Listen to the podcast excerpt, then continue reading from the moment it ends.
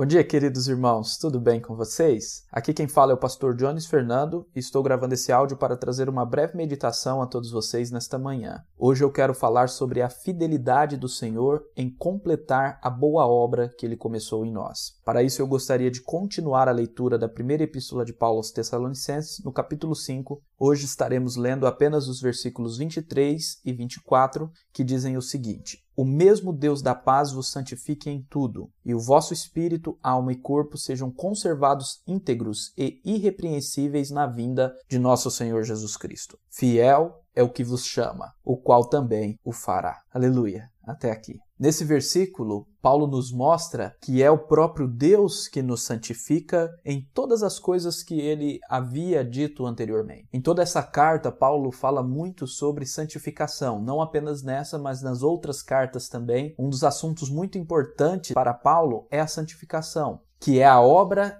que Deus está fazendo em nós, nos transformando à semelhança do seu Filho. A santificação é operada em nós através do Espírito Santo. Deus nos deu o seu Santo Espírito para nos transformar, para nos santificar, para nos convencer do pecado, da justiça e do juízo e para nos ensinar as palavras do nosso Senhor Jesus Cristo. Sendo assim, é o nosso Deus da paz que nos santifica em tudo, e é ele que nos conserva íntegros e irrepreensíveis na vinda vinda do nosso Senhor Jesus Cristo. Aqui são duas palavras muito importantes. Ser íntegro é ser inteiro, sem divisão, sem que o coração deseje a Deus e deseje outra coisa, sem uma vida dupla que vive em falsidade, se mostrando uma coisa que não é. Então, ser íntegro é ser totalmente dedicado ao Senhor. É não dicotomizar a vida, vivendo uma vida secular, mundana, de segunda a sábado e uma vida sagrada religiosa no domingo. É não ser uma coisa enquanto está na igreja e outra coisa enquanto está em casa. Então, o Senhor nos faz íntegros e nos conserva íntegros até a vinda do nosso Senhor Jesus Cristo. Como também ele nos conserva irrepreensíveis. O próprio termo irrepreensíveis é autoexplicativo. Quando nós somos irrepreensíveis, aquilo que nós fazemos não é passivo de repreensão, porque nós sempre buscamos agir com prudência segundo os ensinamentos do nosso Senhor Jesus Cristo. Observe e entenda que é o nosso Deus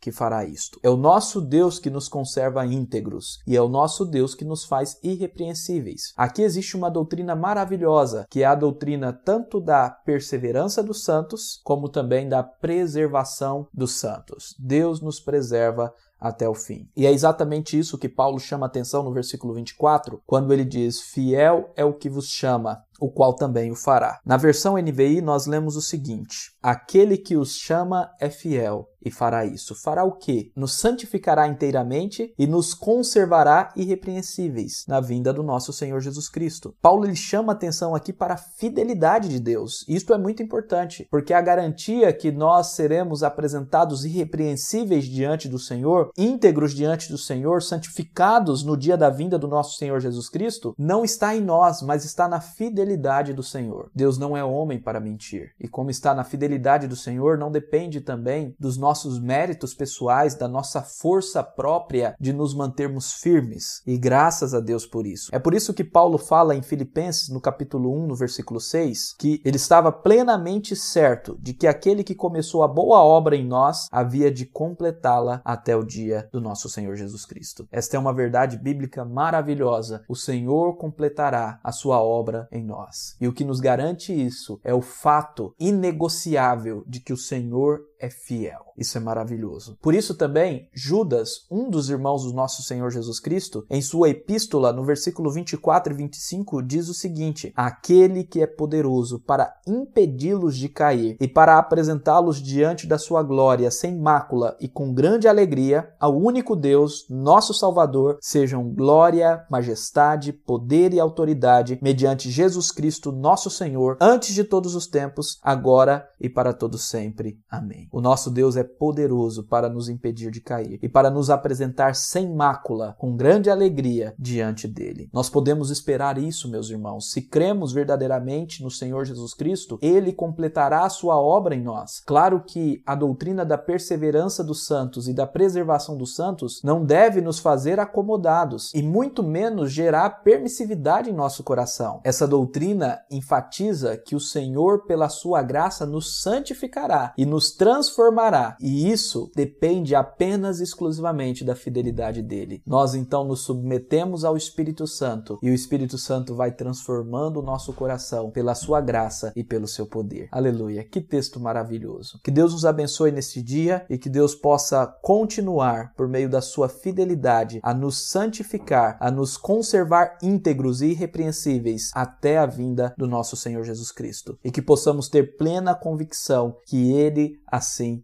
o fará, porque ele é fiel e não é homem para mentir. Amém. Que Deus nos abençoe neste dia, em nome de Jesus.